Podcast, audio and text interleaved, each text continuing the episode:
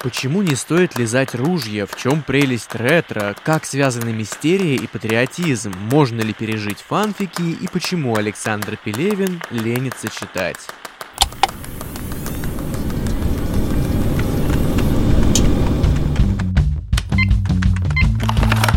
Авторизация.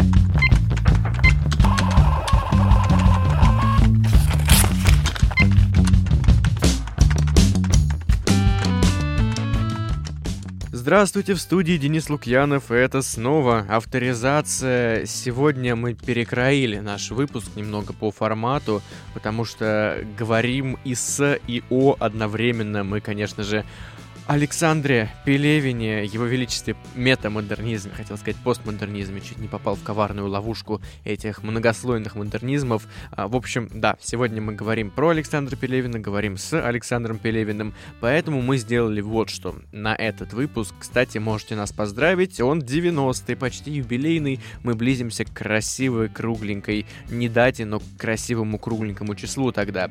Короче говоря, что сегодня будет? Сегодня буду говорить что-то я, как обычно, а потом я буду включать, точнее, мы будем все вместе с вами слушать э, кусочек прям вот конкретно нашего интервью, нашего разговора, потому что обычно, если вы нас слушаете, вы знаете, что мы вставляем какие-то ответы на отдельные вопросы. В этот раз мы немного поменяли концепцию, там будет прям блоками оно сегодня, соответственно, все тайм-коды в описаниях ищите, все мы проставили и постарались вас в подводке и в описании заинтриговать максимально, но давайте начинать, имея это в виду. Авторизация. О жизни.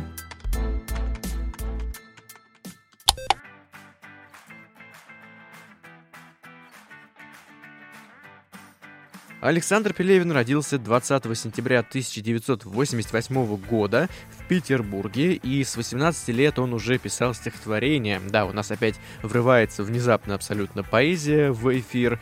Э, почти окончил Александр ИСТФАК СПБГУ, и с 2009 года он уже начинает выкладывать свои тексты в живой журнал, где бы мы были без живого журнала сейчас э, во всех наших программах, по-моему. И получается где-то, наверное, могу ошибиться, но плюс-минус этого времени, по крайней мере до 2020 года, Александр работал журналистом в деловом Петербурге. Авторизация. Самое пикантное –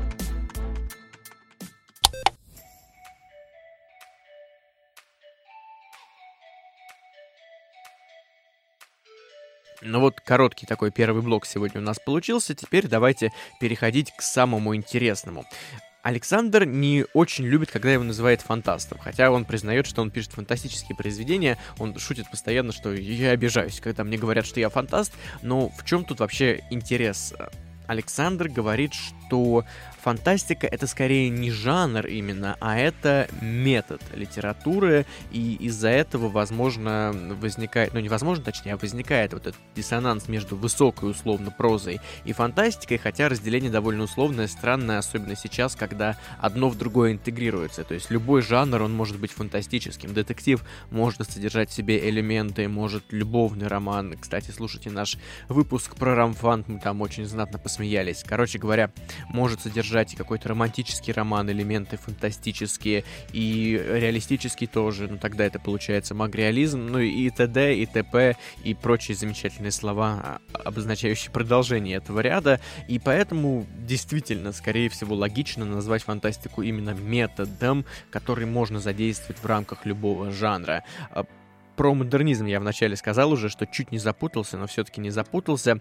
Александр говорит, что он использует все вот эти постмодерновские инструменты не для того, чтобы деконструировать мир и потом разрушить идею, показать, как все тленно, как все э, беспощадно, как все не нужно, потому что в чем вообще суть постмодерна? Постмодерн, он деконструирует реальность и разбирает ее, не оставляет надежды ни на что хорошее, И говорит, что все плохо. Ну, половина текстов другого Пелевина, уже Виктора, давайте как такого самого э, на слуху представителя именно постмодерна, они действительно такие. А метамодернизм, про который как раз Александр в рамках себя говорит, это немного другая концепция, это даже не пост-пост-мета и не пост-пост-пост-пост-мета, а просто метамодернизм. Он тоже деконструирует реальность, но он из этих кусков деконструкции пытается хотя бы собрать что-то новое с надеждой на лучшее. Вот как раз-таки Александр и использует всю эту деконструкцию, чтобы потом что-то из этого получилось. То есть человек-созидатель. По-моему, даже я сейчас могу ошибаться, но вроде Александр это где-то в интервью и говорит. Каждый раз, когда Александр Пелевин пишет что-то, он, как рассказывает в интервью, всегда описывает какое-то кино у себя в голове, то есть есть у него вот эта безумная работающая картинка, и не коробочка с пляшущими на ней тенями, как у Булгакова, по-моему, было, а прям вот конкретный кинематограф, голливудская студия, может быть, даже, поймете почему, когда к книгам перейдем, и, соответственно, он все это видит, все это описывает, выливает на бумагу. Помимо всего прочего, Александр Пелевин успел э, съездить в несколько командировок командировок в Донбасс, и помимо прочего, он еще приезжал туда читать стихи ополченцам с коллегами и ездил еще на фестиваль фантастический. А, там, по-моему, два сезона прошло, если не больше. Но, короче, на один из сезонов он ездил. А, фестиваль называется «Звезды над Донбассом». И, конечно, автор рассказывает, что это накладывает большой отпечаток, и жизнь вообще очень заметно, как жизнь там делится на привычную внутри города, и вот уже за чертой, там, начинаются все эти военные действия, так что это достаточно сильно влияет на тебя самого, и получается, тебя тоже в некотором плане раскалывает на человека до побыв, побывшего там и, и после побывшего там. Помимо этого, Александр Пелевин также участвовал в различных реконструкциях, и одну, исторических имеется в виду, и одну забавную историю он рассказывает в интервью с Галиной Юзефович, э, про то, как однажды во время реконструкции кто-то... Они ночевали в холодном в зимнем лесу в палатках, и кто-то э, случайно уснул с винтовкой около своей щеки, ну, приложил к щеке винтовку и уснул. Потом э, все проснулись от жуткого крика, и они потом пытались отлепить этому человеку винтовку от лица. Вроде как э, все произошло, прошло успешно. Кстати, возможно, а, Александр сам не участвовал в этой реконструкции, вот это сейчас хороший нюанс вспомнился, но, по крайней мере, он про нее рассказывает. Всегда можно сослаться, что кому-то кто-то что-то когда-то рассказал. И еще такая довольно интересная вещь, которую автор отмечает в интервью, вот так я ее вытащил нам сюда, в этот блог, а, о том, что сейчас, в принципе, в русской литературе есть такая тенденция, но мне кажется, и в мировой, в принципе, тоже, но речь шла о русской, давайте скажем о русской, что книги, истории, они сужаются именно на личности, на психологии конкретного человека, и вроде бы казалось, что в этом, наверное, ничего плохого нет. Но на самом деле это не очень хорошо в том плане, что этого уже просто становится слишком много, и это начинается какое-то чересчур глубокое копание, не самокопание, ну, может и самокопание отчасти, копание в героях, копание в людях, и вот эта накрутка психологизма, которая не всегда идет тексту на пользу, а иногда даже наоборот ему очень-очень сильно вредит. Но такая тенденция есть, и Александр, мне кажется, стремится от нее уходить, и, по-моему, у него отлично получается, но это уже пусть будет судить каждый, кто прочитает, а кто еще не прочитал, я уверен, после сегодняшней программы побежит читать и правильно сделает. Вот сейчас мы как раз-таки подходим к тому, к чему я вам обещал, сейчас будет небольшой или большой, я честно не знаю еще, в общем, сейчас будет блок нашего с Александром интервью, послушайте автора, послушайте немножко моих вопросов, наших обсуждений, и потом мы вернемся с классической частью «Денис говорит что-то в студии».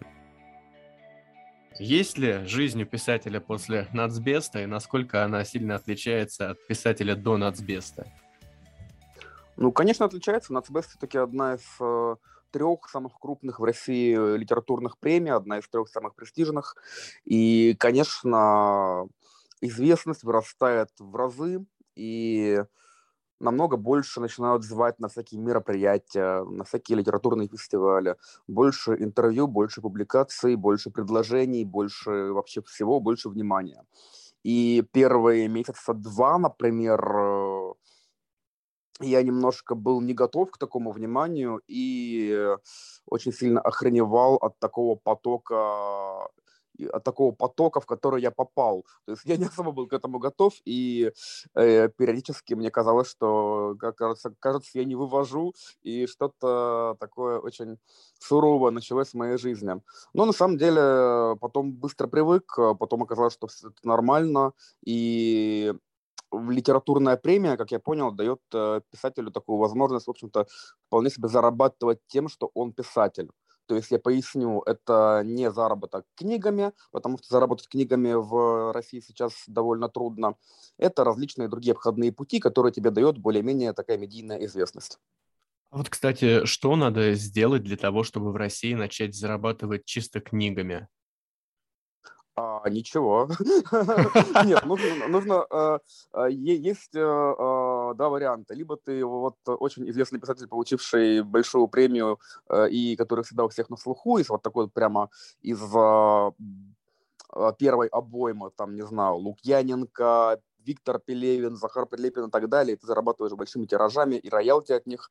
Либо ты а, писатель-фантаст, автор Today, который пишет про, не знаю, а, секс с динозаврами а, и попаданцев Сталина. Вот Костя Мильчин хороший пост про это писал в Фейсбуке недавно. Буквально пару и, дней, да. Да-да-да, очень хороший, и буквально все верно он написал, все так и есть. Да, это прям такая отдельная тема. Смотрите, вы как-то в интервью говорили, что не пишете о современности, потому что вам всегда нужно отдалиться во времени, чтобы картину лучше видеть того, о чем пишете. И сейчас, в принципе, такая тенденция есть э, того, что мы постоянно ностальгируем почему-то даже по тем эпохам, которые сами не застали. Как думаете, почему сейчас так много мы стали ностальгировать, почему бы то ни было, и вообще как к этому относитесь в принципе? А я бы не сказал, что это ностальгия. Все-таки ностальгия это такая тоска по некоторому времени, да. Э, трудно тосковать по времени, которого ты не застал. Это было бы странно, это не очень логично. Не могу же тосковать, там, не знаю, по 30-м годам Советского Союза, потому что я в них не жил. Я не могу тосковать даже по 80-м, потому что я их застал только буквально два года своей жизни. И, соответственно, это не ностальгия, это скорее интерес ко времени. А мы ищем там какие-то свои корни, корни каких-то наших современных проблем, потому что, разумеется, мы живем не в вакууме, мы живем с неким грузом прошлого всегда, и, и люди по отдельности, и, и цивилизации, и народы, и страны. Все мы живем, чувствуя нек- некие корни в прошлом. И мы поэтому, кстати, до сих пор рефлексируем по теме Советского Союза или не поэтому? В литературе сейчас, по-моему, очень часто, ну, это все, все всплывает часто к месту, часто не к месту. Конечно, рефлексировать о прошлом это нормально. Копаясь в прошлом, мы можем наткнуться на некоторые ответы, которые помогут нам в будущем или не помогут. Вот, кстати, немного о прошлом. Еще вы в интервью с Галиной Юзефович говорили, что бессмертный полк – это в некотором роде такой ритуал почитания мертвых, который, конечно, конечно. который к нам вернулся вот из тех древних времен. Какие к нам еще мистерии или ритуалы вот в таком новом формате, как вам кажется, вернулись с тех лет? Вот это сложный вопрос. Э, надо, на самом деле, покопаться в современности и посмотреть, э, что из этого сейчас вернулась, э, мне кажется, мы, в принципе, не, то чтобы далеко ушли от древнего человека, от язычника, от какого-то тотемиста, от анимализма. Все это, несмотря на то, что сейчас мы живем в светском обществе, ха-ха, да, лол, светском обществе. А, несмотря на это, наша жизнь все равно полна ритуалов разнообразных. Есть даже ритуальное мышление, магическое мышление так называемое. То есть мы недалеко ушли от человека, который верил, что молниями разбрасывается бородатый мужичок на облаке, потому что прошло, да, в общем-то, времени э, не очень много, и человек не то чтобы сильно изменился ни физически, ни умственно. Мы все те же люди. Мгм. А вот тогда на какую, в принципе, если так поставить вопрос, мы похожи из э, старых цивилизаций, потому что я тут как-то слушал какую-то лекцию, не помню, пару месяцев назад, и там сказали, что многие сейчас сходятся антропологи, не антропологи, но неважно, люди, которые про это думают, что наше общество больше всего напоминает именно вавилонское сейчас, это древнее общество. У вас какие мысли на этот счет? Не изучал вавилонское общество, башен мы строим много, каждый человек строит какую-то свою внутреннюю башню, вот э, даже в Москву можно кататься, посмотреть на Москва-Сити и все прочее. В Петербурге одна башня замечательно. Честно говоря, не знаю, на кого мы похожи, наверное, на всех сразу. А вы верите, что история повторяется, это замкнутый круг? Не обязательно один в один, про Ницше не говорим сейчас, но в том или ином виде хотя бы. Не сказал бы, что она повторяется. Скорее всего, такое ощущение возникает из-за того, что в истории все-таки действуют некие законы. И, разумеется, действуя по этим законам, история не может э, не повторять какие-то свои изгибы. Это логично.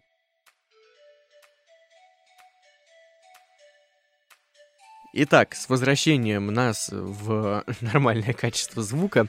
В общем, продолжаем подборку интересных фактов, которые нельзя не упомянуть. Для Александра всегда очень важна отдача, и его в одном из интервью спрашивали, а вот как вы себя чувствуете, когда вас постоянно зовут на встречи, просят там ответить на, на вопросы, ну вот мы тем же самым занимаемся бессовестно сейчас, и еще при этом, когда вас даже, может быть, узнают, а Александр говорит, что да, его узнают периодически, Писатель говорит, что ему это, в принципе, нравится, но не потому, что это «Ха-ха, наконец-то на моей голове засияла эта корона, этот венец с семью изумрудами». Не знаю, почему семь изумрудов, придумайте сами какую-нибудь умную аллюзию сюда. А, но просто автору очень важна отдача именно от его произведений, а когда его куда-то зовут, его спрашивают, интересуются его произведениями, это очень клево. Плюс ко всему к этому Александр очень активен в соцсетях и в Инстаграме замечательные фотки. Э, кот Александра — это это отдельная медийная персона. Посмотрите Инстаграм, поймете, о чем я говорю. И ВКонтакте, естественно, и, по-моему, в Твиттере еще основная его площадка.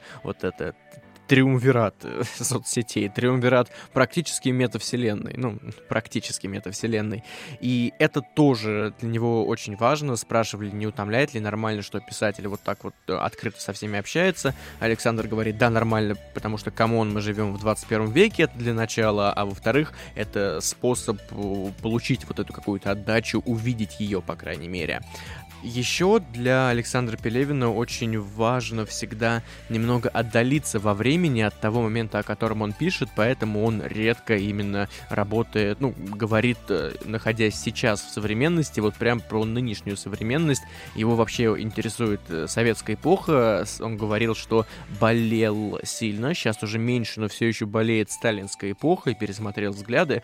У меня так наоборот, вот вообще с эпохой советской какой-то не очень очень дружелюбные отношения, просто даже чисто эстетически возможно, но Александр э, из-за того, что ему нужно отдалиться вот так немного, он предпочитает, между прочим, и ретро-одежду тоже, кстати, тяготеющую тоже к сталинской эпохе, два раза тоже, ну что ж ты тут поделаешь еще, и из-за этого он участвует в, участвовал, по крайней мере, на прям вот данный момент не знаю, в реконструкциях, о которых уже чуть пораньше говорили. Еще одна интересная цитата Александра Пелевина из интервью, когда он приезжал на фестиваль в каком-то отдаленном городе, не Москва точно и не Питер, не две столицы, это все, что нужно знать, чтобы понять эту цитату. Что Александр говорит? Люди хотят культуры, но другие думают, что люди не хотят этой культуры, и поэтому они им эту культуру не дают. Это что имеется в виду? Это имеется в виду то, что у нас в отдаленных, и даже не обязательно в отдаленных, просто в небольших, не центральных городах, у нас, к сожалению, Проблема в том, что никто не проводит массовые и в большом количестве культурные мероприятия, фестивали, никак не старается этой сферой заниматься, притом тот, кто должен этим заниматься, он не делает и говорит, а так сойдет. А почему? А потому что все думают, что в плане культуры людям достаточно будет условного Петросяна с телевизора, если кого-то я сейчас обижен, обидел, простите, пожалуйста, но да, нам кажется все-таки тоже всем, я думаю, здесь присутствующим, что хочется наверняка большего, и даже не наверняка, почти со стопроцентной уверенностью хочется большего, но вот при этом оставляют буквально один-два фестиваля, это, конечно, не очень хорошо. Про патриотизм безумно интересно в том же интервью с Галиной Юзефович Александр рассказывает. Он говорит, что у него очень извращенный патриотизм. Что это значит? Ничего не подумайте, он такой мистический, то есть Александр воспринимает вот это понятие, связывая связывая его с неким таким общим бессознательным, вот этим народным, как-то сейчас очень получилось слиш слишком не по-правильно патриотичному, но я имею в виду то, что это даже во многом, как Александр говорит, похоже на старые древние мистерии условного там бога Диониса какого-нибудь, когда вы все вместе, вот этой коллективом, этим общим бессознательным, вы идете под звуки флейты, э, упиваетесь вином, э, доходите до экстаза и потом разрываете этого ритуального бычка или барашка, э, или козла, простите, бычка или козла, в зависимости от эпохи, в которой вы принимаете участие в этой мистерии. И, кстати, Александр говорит, что мы сейчас вернули эти мистерии обратно, мы их, и ритуалы любые, мы их проводим в ином виде. Он очень интересное замечание делает насчет бессмертного полка, он говорит, что, по сути, это вот такая акция, как раньше делали культы, которые были культами смерти, ну, в культах смерти нет ничего плохого, они распространены у многих народов мира, потому что это звучит сейчас как будто из какого-нибудь из какой-нибудь книги фантастической, знаете, культ бога смерти, какой ужас, конечно же, они главные злодеи. Нет, имеется в виду то, что огромное количество людей, по сути дела, вот эта масса общего бессознательного, в некотором роде тоже, она выходит с портретами умерших, и она воздает им таким образом почесть. И при этом э, совершается какое-то определенное шествие, то есть какое-то еще физическое действие. Как работает любая мистерия, любой древний ритуал, у вас есть какой-то метафорический образ, который вы выражаете через вот это действие, это шествие, ну там условное захоронение египтянами фараона, там же тоже было долгое шествие, которое повторяло практически путь фараона по подземному миру. Я опять отвлекся на Древний Египет, поэтому мы идем дальше, пока я не заговорил тут всех вообще окончательно. Александру Пелевину лень читать книги. Он сам в этом признается, и он пытается разобраться, почему, до сих пор не понимает, но он в основном черпает свое вдохновение из сериалов, из фильмов, из компьютерных игр. Э, он любит играть в компьютерные игры, но мы про это потом еще послушаете от самого автора немного.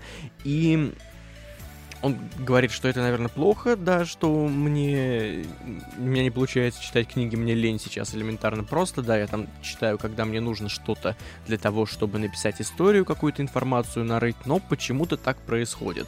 И пытается с этим разобраться, потому что, наверное, это неправильно, но с другой стороны, опять же, кто определяет, что правильно, а что неправильно. И на Александра Пелевина уже успели написать фанфиков. Вот так вот, даже не на его героев, а на его самого он шутит, говорит, что ради великого литературного будущего это можно и потерпеть, но давайте-ка вы лучше все-таки будете писать фанфики на моих героев, а не на меня, и все будут довольны куда больше.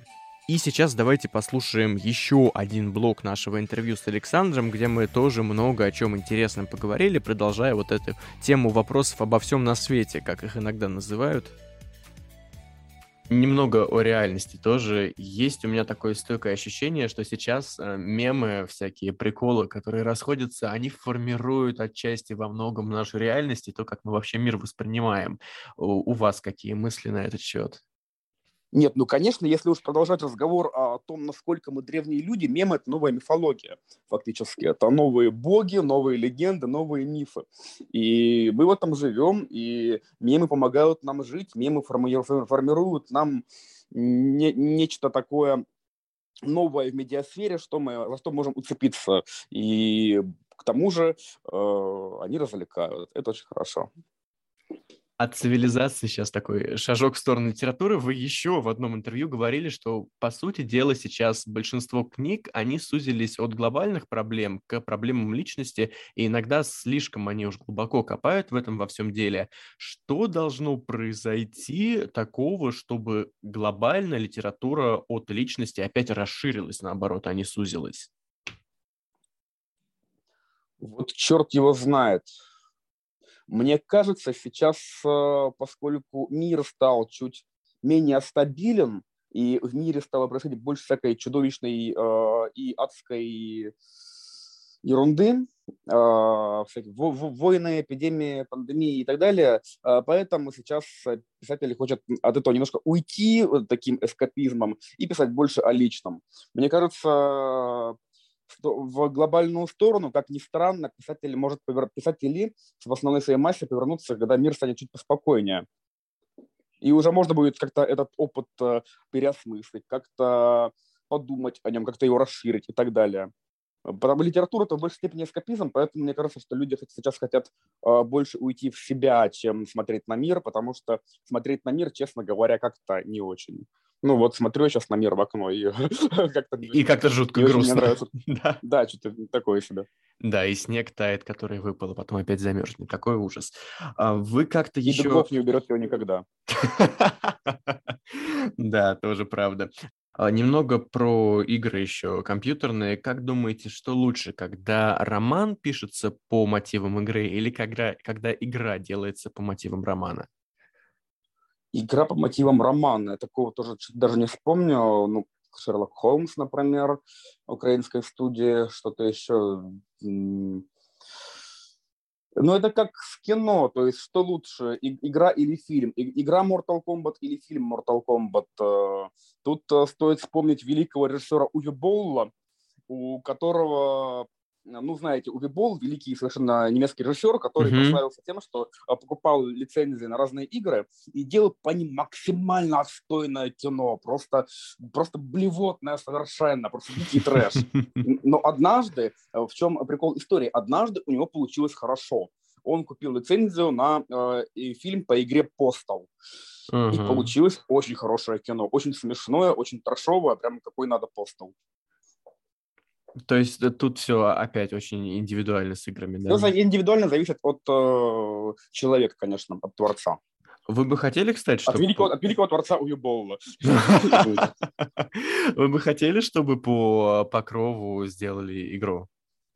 Да, это было бы прикольно, потому что все-таки э, механизмы игры в книгу заложены, и мне кажется, их было бы прикольно раскрыть. Такой советский дум, да? Э, даже не думаю, скорее всего, РПГшечек, потому что там э, прописан а, ну... мир, прописаны фракции, как э, какой-нибудь сталкер такой, и mm. было бы прикольно, конечно. Да, Это, наверное, такая должна быть олдскульная изометрическая РПГ, типа вот недавнего хорошего проекта Атом РПГ, отечественного, или Landscape Torment, не знаю, чем это такое. И, кстати, даже с провисающими текстурами для аутентичности просто. Да, да, да, конечно, конечно. То есть э, здесь баги играют важную геймплейную роль. Да, да, да, да, да. А, затизерили так сейчас, чтобы все гадали, что, как это вообще работает. Авторизация. Книжные развалы.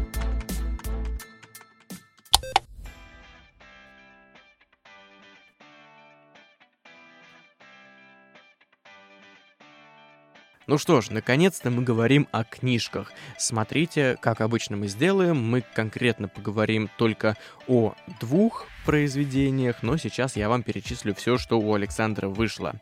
Итак, в 2016 году выходит роман «Здесь живу только я», в 2017 году «Калинова яма», в 2018 году «Четверо», и в 2020 году это «Покров-17», победитель премии «Национальный бестселлер», с чем мы Александра еще раз, еще раз поздравляем, не устанем поздравлять, потому что это правда здорово. Еще раз убедитесь в том, что это здорово, когда мы будем говорить про «Покров-17». И в 2021 году у Александра Пелевина вышел сборник поэзии, который называется красное, черное, белое и нечто совершенно иное. Еще, про что мы сегодня конкретно поговорим, это рассказ антиутопический Александра из э, сборника, собственно, русской современной анти антиутопии от Альпины Прозы. Называется этот сборник «Время вышло», а рассказ «Планета жирных котов». Заинтриговал? Заинтриговал. К этому мы вернемся в самом конце. Ха-ха-ха, какие мы хитрые. Давайте начнем с поэзии, потому что для меня это всегда такая темная тема. Второй раз за этот сезон мы говорим о писателе, который еще и поэт, параллельно, ну, повторюсь, сделают то же самое, что я делал в том выпуске. О стихах нельзя говорить, стихотворение нужно читать. Поэтому сейчас прочитаю вам два стихотворения Александра Пелевина.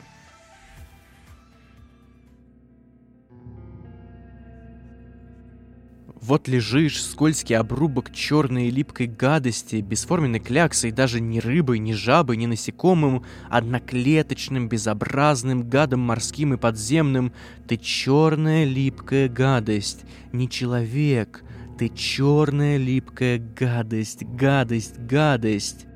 Черная липкая гадость еле шевелится, черная липкая гадость пытается повернуться, черная липкая гадость хочет заговорить, черная липкая гадость мычит, хрипит. У черной липкой гадости прорезаются глазки, у черной липкой гадости прорывается голос, у черной липкой гадости вырастают волосы. Черная липкая гадость приобретает человекообразные очертания. Черная липкая гадость извивается, думает, кто я, что я. Черная липкая гадость куда-то ползет. У черной липкой гадости вдруг отрастает рука, а потом и еще одна, а потом и нога, и еще одна. Пальцами вдруг шевелит, как после долгой комы. Рот открывает, что-то там говорит, даже на человеческом языке. Черная липкая гадость прекращает быть черной липкой. Черная липкая гадость перестает быть гадостью. Черная липкая гадость становится человеком. Человек встает, человек идет. Человек одевается, человек умывает лицо, человек смотрит в зеркало, ставит кофе, готовит завтрак, учится снова быть человеком. Когда-нибудь точно, когда-нибудь обязательно. Ад постоянен, поскольку в нем все повторяется день за днем. Ад одинаков, поскольку он верит в единый для всех закон. Ад — это пропасть, колодец, дно, здесь повторяется все одно. Ад — это воздух, огонь, вода. Ад наблюдает тебя всегда. Ад — это черви, они не спят. Ад — это вам тут не райский сад. Ад — это пропасть, ядовитый клык, пуля, винтовка, петля и штык. Ад — это утро, холодный кран, новости, музыка, стол, стакан, шоу, война, города в огне, сухость во рту, холодок в спине, завтраки, ужины, лифт, этаж, бумеры, зумеры, кринж и краш, бронь, чемодан, самолет, билет в город, которого больше нет.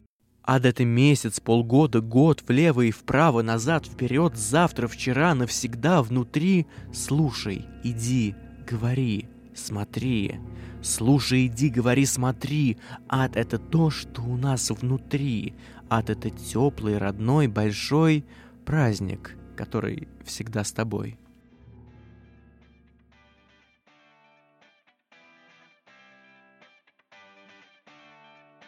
Ну и давайте послушаем еще один небольшой такой поэтический блок нашего интервью.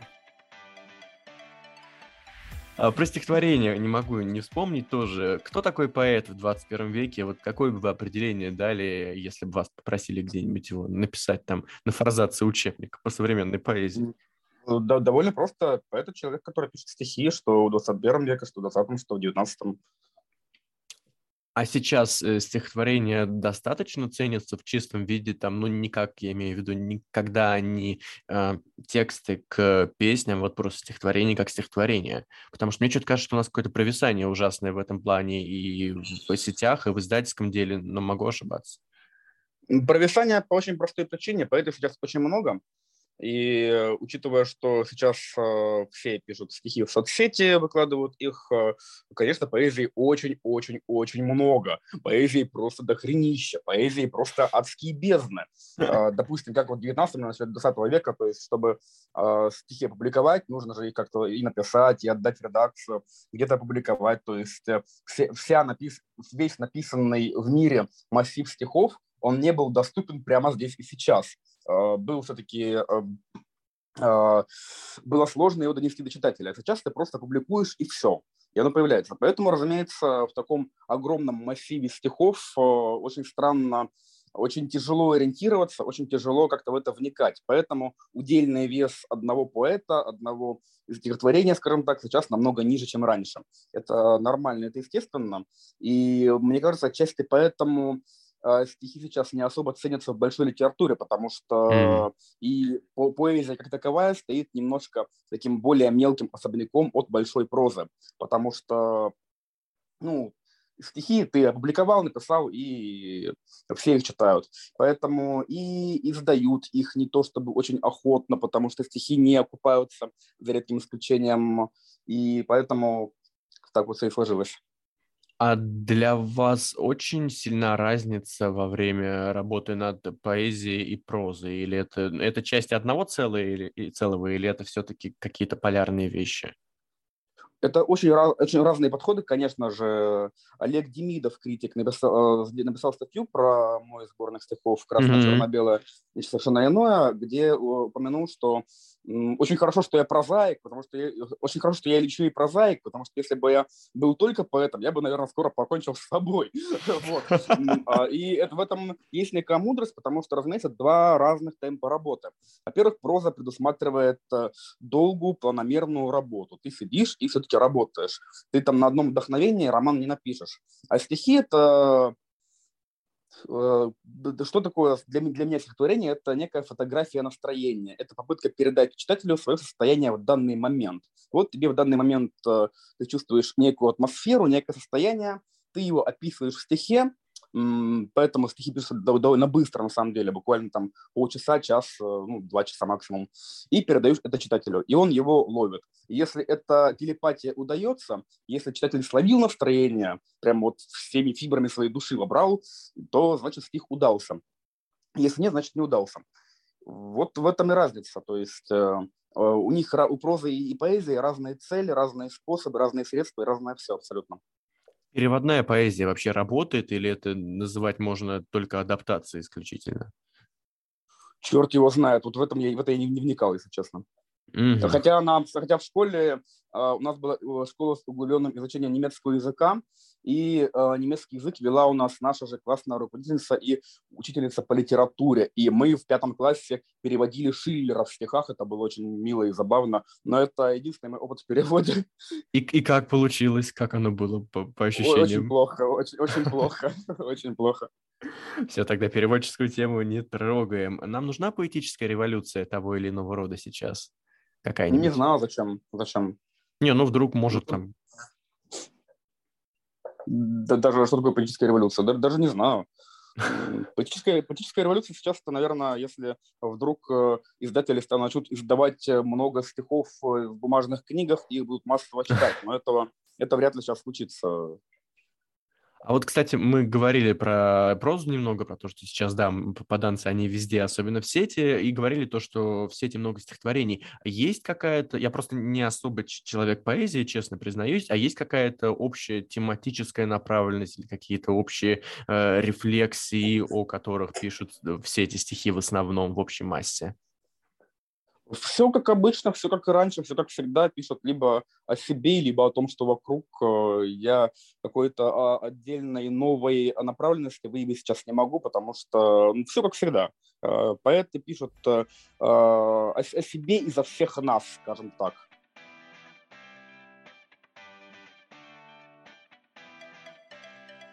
Теперь к Покрову 17, к роману победителю премии «Национальный бестселлер». Такое ощущение, как будто меня запрограммировали это говорить, я не знаю, оно просто уже на автомате склеивается, потому что очень много в СМИ писали именно с такой формулировкой о произведении.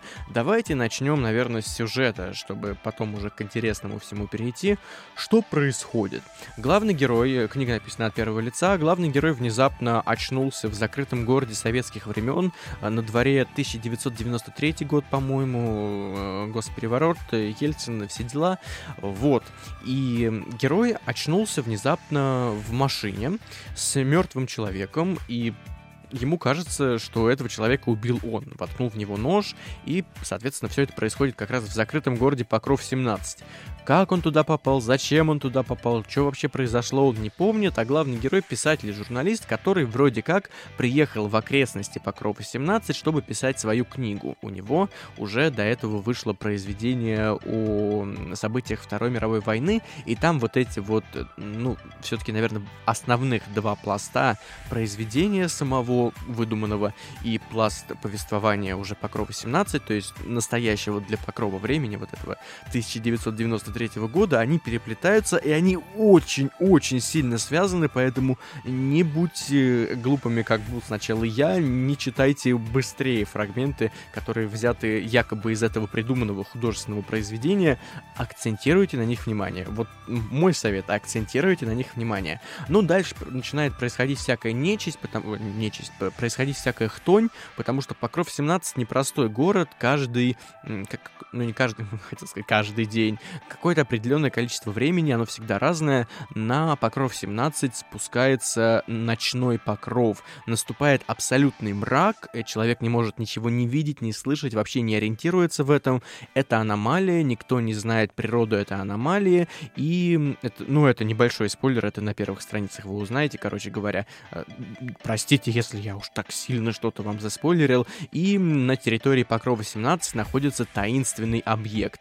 Здесь люди, естественно, выбраться никуда не могут, э, здесь есть научно-исследовательский институт, который тоже сыграет немаловажную роль, и все крутится вокруг вот этого главного героя, потому что что-то там назревает, какая-то интрига, и да, самое главное, здесь есть мутанты, э, нет, это практически не сталкеры, хотя про сталкера мы сейчас вспомним, конечно же.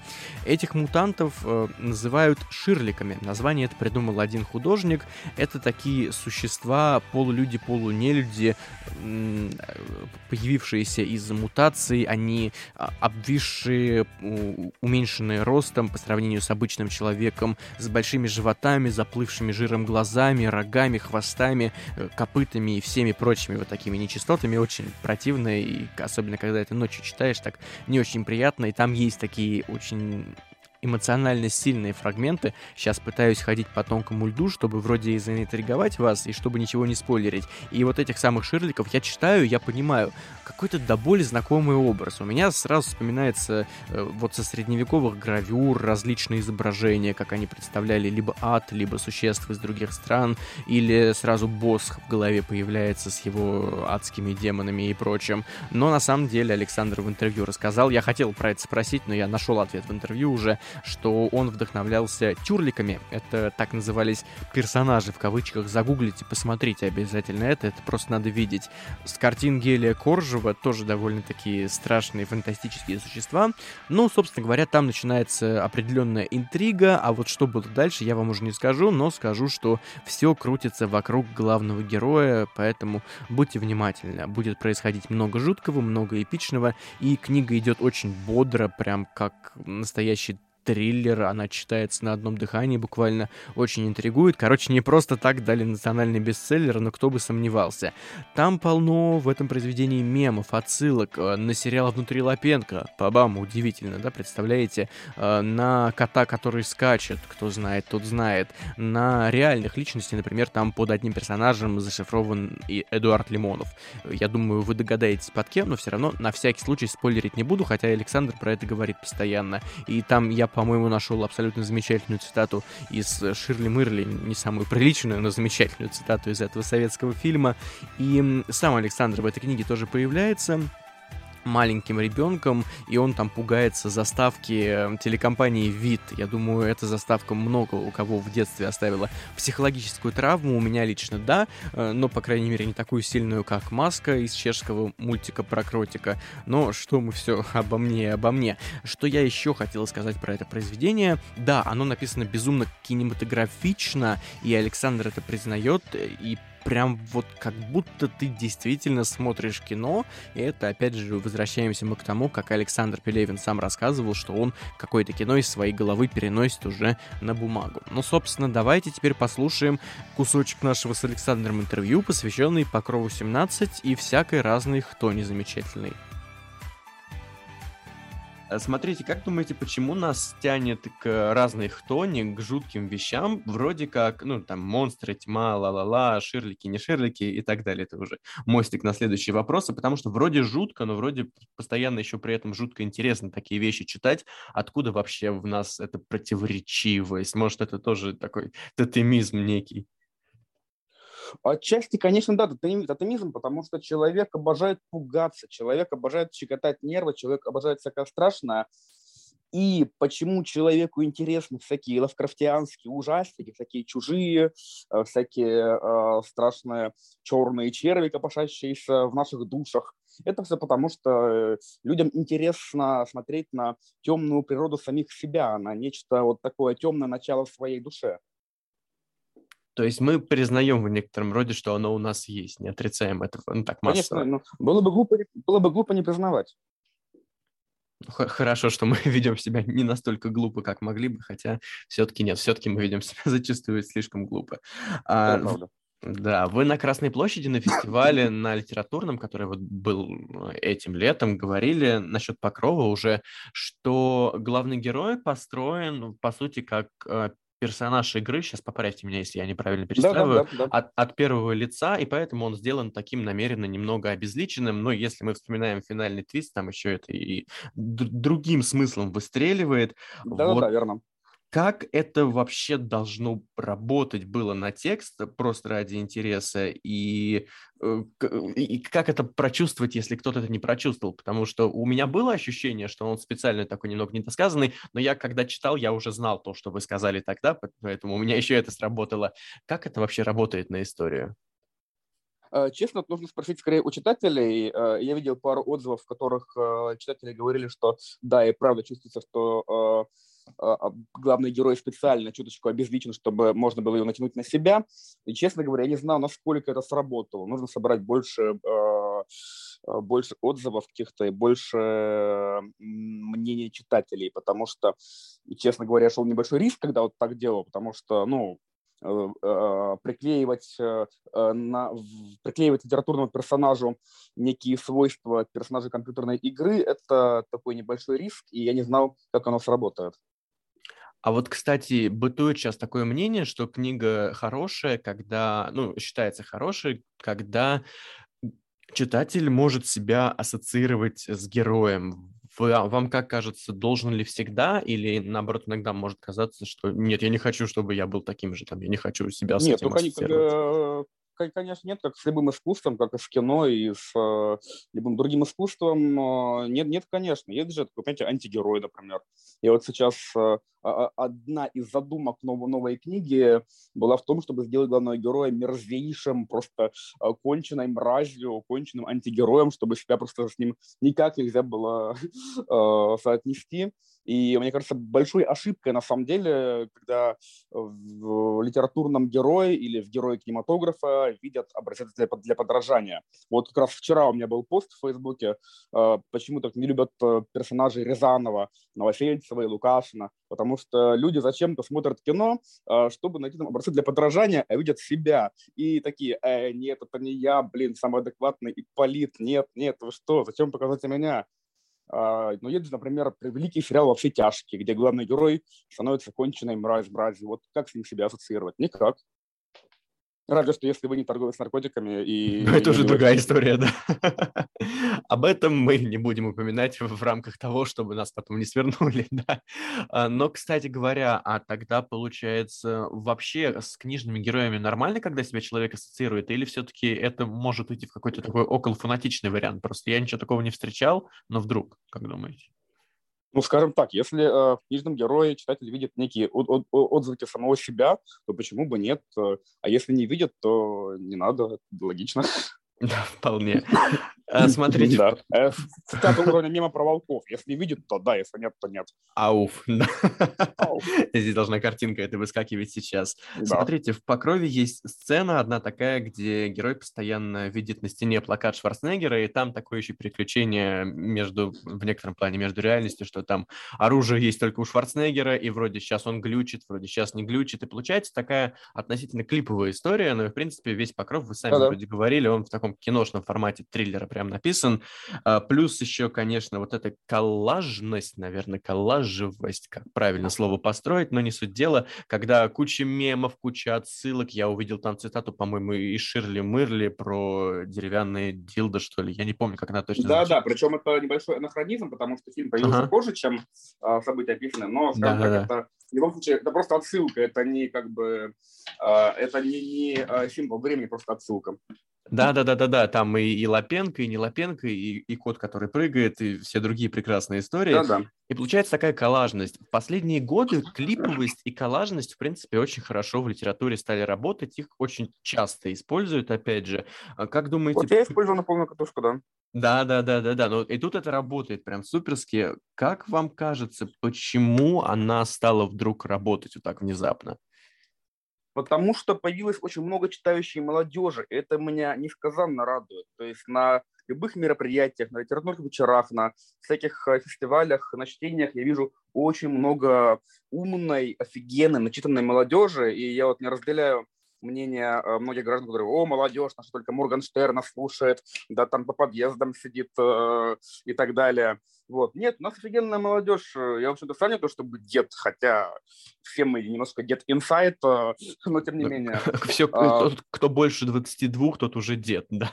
Да-да-да-да. Вот. Но тем не менее, э, молодежь, конечно, сейчас читающая, но все равно есть это клиповое мышление сейчас, есть у вот, поколения лет это 15-25, наверное, это мышление присутствует, визуальное, клиповое. Я не, даже не назвал бы его клиповым, оно именно что визуальное. А, людям нравится смотреть на картинки. И, соответственно, вот почему так популярны, например, комиксы, почему популярны э, фильмы студии Marvel и так далее. Потому что картинка рулит. И нужно сейчас, мне кажется, делать картинку. И этот э, визуальный кинематографический язык в литературе сейчас будет более чем актуален и более чем важен, мне кажется. Mm, это, это интересно, да. Чем больше, чем больше картинок, тем больше народу всегда можно привлечь. То есть, допустим, э, вот насчет э, визуального mm-hmm. языка в литературе, да, киношного, я как э, пишу книги вообще, как описываю некие сцены, как правило, то есть не всегда, но обычно.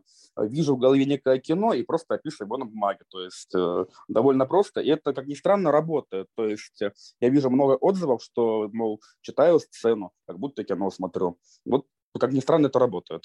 Ну, то есть у вас оно прям в киношном варианте появляется в голове, потому что Булгаков говорил, да, по-моему, да. про коробочку с тенями, а тут прям уже не тени, а конкретно все, да? Да, да, да, да, смотрю кино в голове. Наркоманский, всегда пишу все абсолютно трезвым, даже не пью, когда пишу.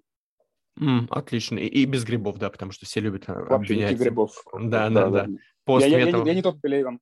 Да-да-да. Но у нас что постмодерн, что метамодерн, нас везде обязательно про грибы вспомнят, конечно же. Да, это правда. Не без этого. Поскольку в «Покрове» вы там еще и сами эпизодически появляетесь, в основном в таком, в детском возрасте, и это ужасная заставка из, из вида, которая сломала жизнь многим из нас. Да, это правда. Я хочу подвести этим немного к автофикшену. В принципе, я не говорю, что Покров это автофикшн, потому что это не автофикшн. Ну, ну может, кстати, ну, ну все, да, думал, что, может, сейчас я ошибусь.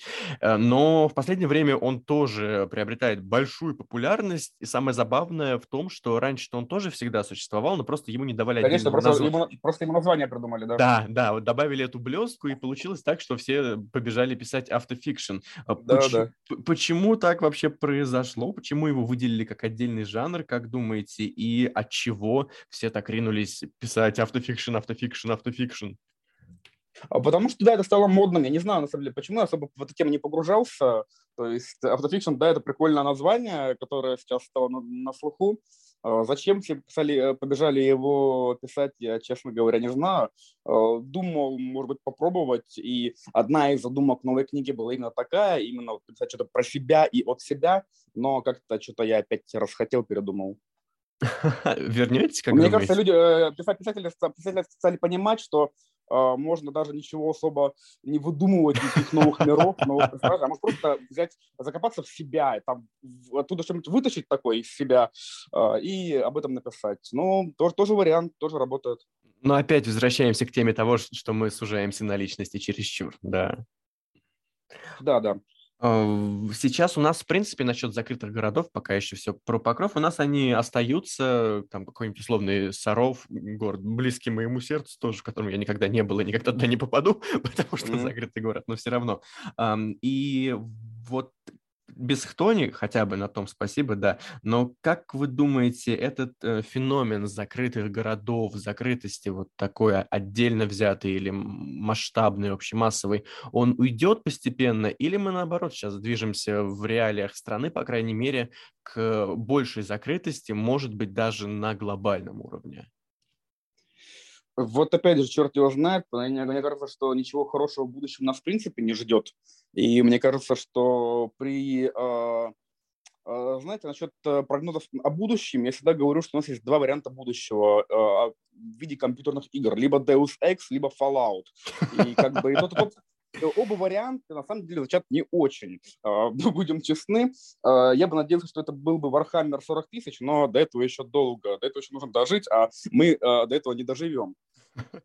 Честно говоря, мне кажется, что мы движемся к чему-то такому очень неприятному в плане э, глобальных э, взаимоотношений э, стран, и будет больше всего закрытого. Будет больше закрытых стран, больше закрытых городов, больше закрытых людей, больше вообще всего закрытого. Короче, киберпанк Главное, победил. Возможно, всю планету закроют на карантин когда-нибудь. Ой. И, в общем-то, вполне заслуженно.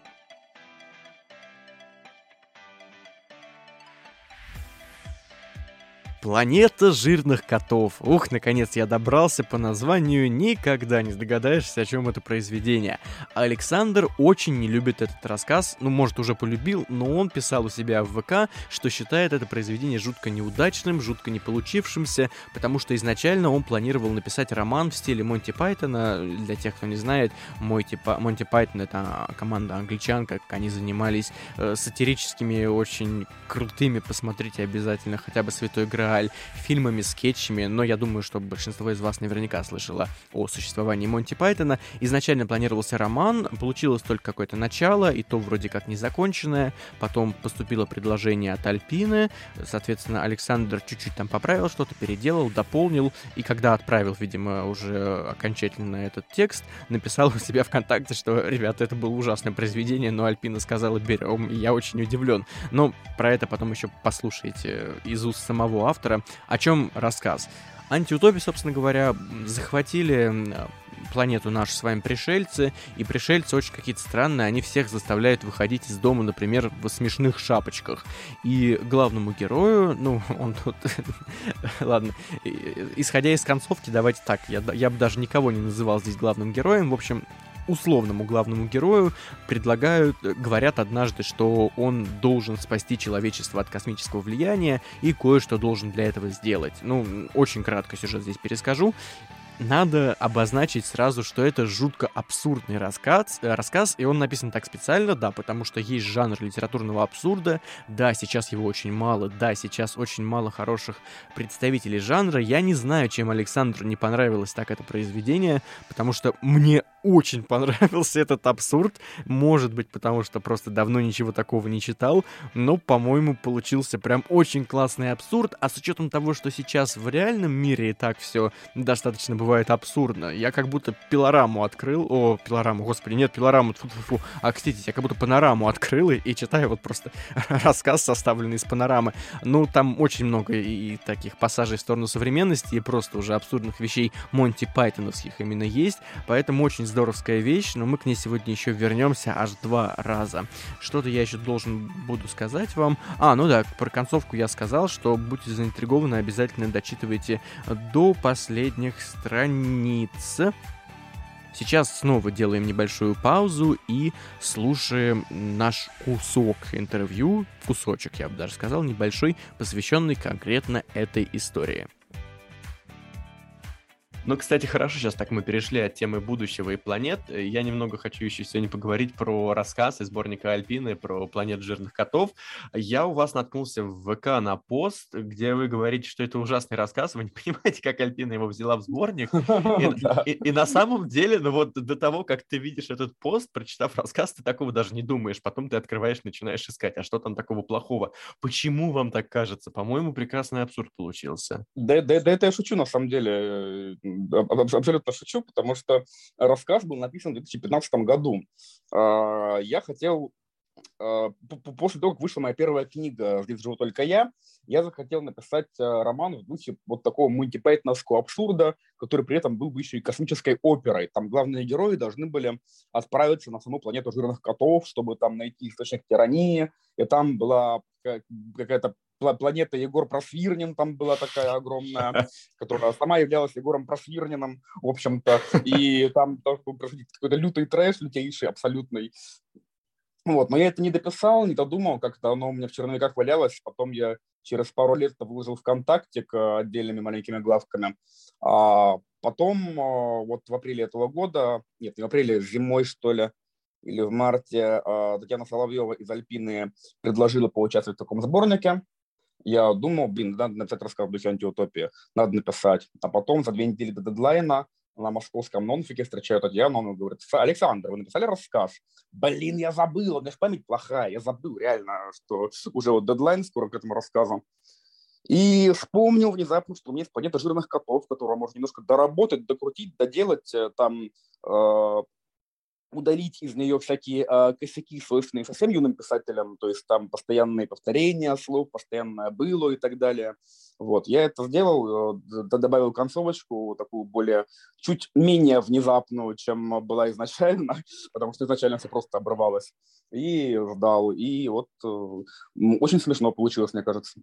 Он, да, он очень забавный, он очень выделяется на фоне остальных антиутопий. Там вообще они все, все разные, их тяжело очень сравнивать. Насчет концовок раз упомянули, хотел потом спросить, но давайте сейчас, чтобы логично было. Какое, на ваш взгляд, ощущение у читателя должна оставлять концовка? Потому что, ну, и у «Планеты котов», и у «Покрова» такое э, долгое послевкусие остается от концовок. Они там везде необычно. Ну, в «Планете жирных котов» э, концовка намеренно внезапно, намеренно такая довольно дурацкая и абсурдная. Э, просто как все как в жизни живешь, ты себе такой живешь свою жизнь, а потом в твою планету врезается планета жирных котов, и все умирают. В «Покрове 17» немножко по-другому, то есть я э, заранее эту концовку задумал, заранее придумал так, чтобы все линии, все веточки сходились в одну, чтобы вот некий такой сделать как без спойлеров-то рассказать, я даже не знаю. Тяжело, да, я понимаю.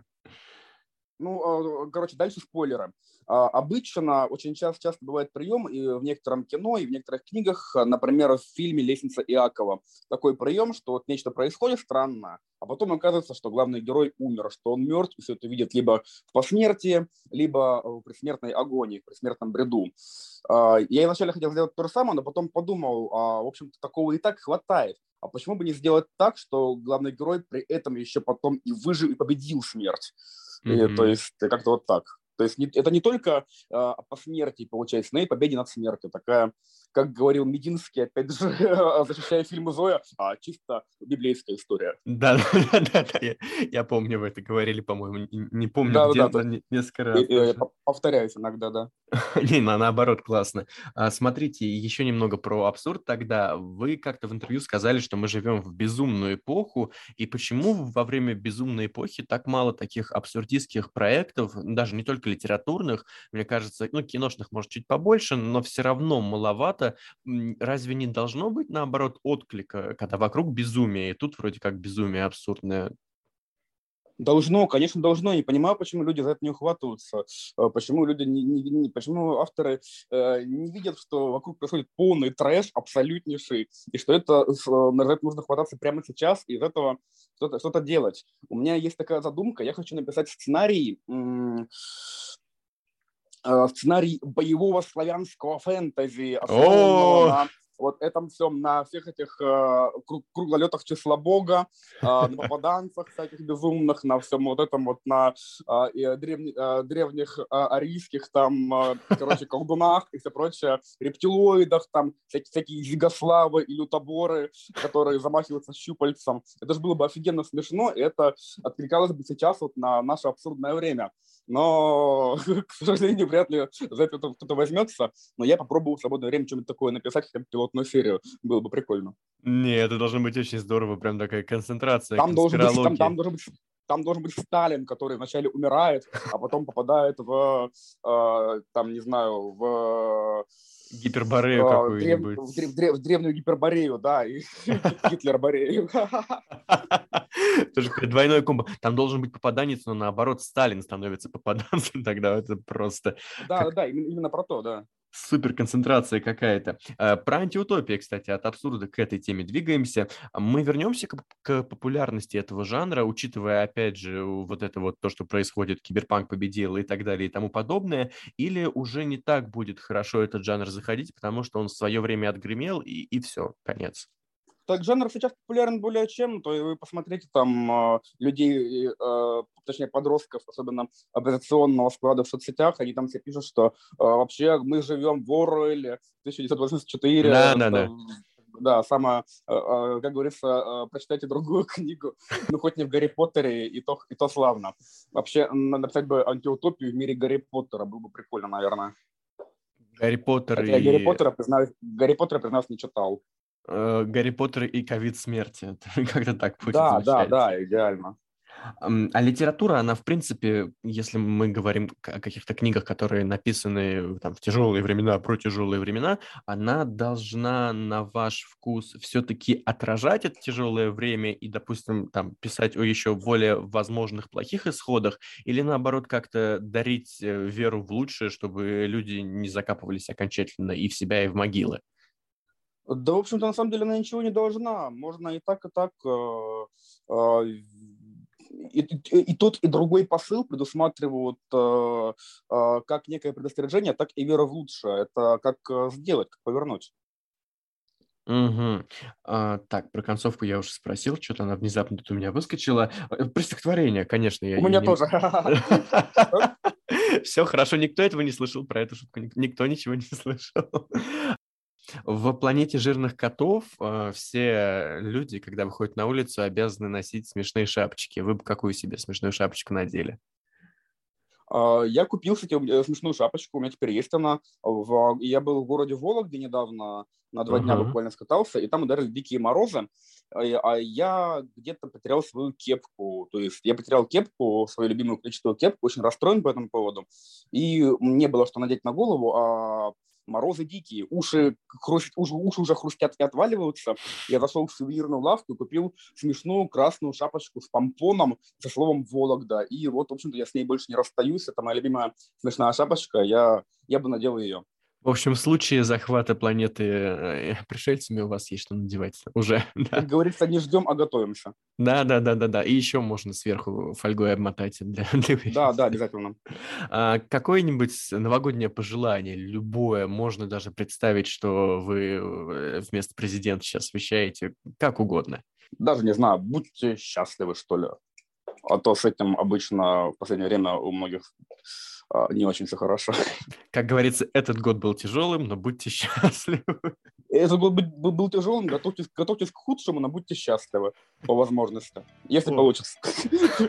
При желании. Это главное, да, это главное. Ну что же, а на этом у нас сегодня, собственно говоря-то и все. Ну, все не все, потому что в конце мы традиционно читаем отрывок из произведения автора. Я решил, что, ну, про Покров 17 как-то читать уже пошло, э, поэтому сейчас будет кусочек рассказа «Планета жирных, жирных котов» из сборника «Время вышло». Заметьте, я за весь выпуск ни разу не прошутил, не пошутил про Виктора Пелевина. Он у нас всплыл, но мы не пошутили. Мы молодцы, я считаю. А еще есть еще один Пелевин Пелевина, Александр сам говорит, э, он массажист. У нас три Пелевина. Виктор, Александр и массажист без имени. По-моему, да. По-моему, я не помню, называли его имя в интервью или нет. Ну, ладно, все, заканчиваем этот блок и слушаем отрывок рассказа «Планета жирных котов».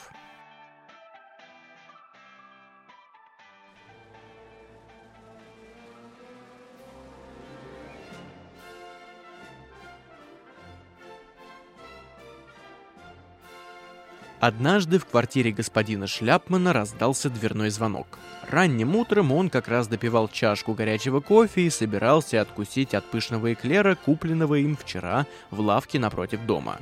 Дверной звонок не дал ему это сделать.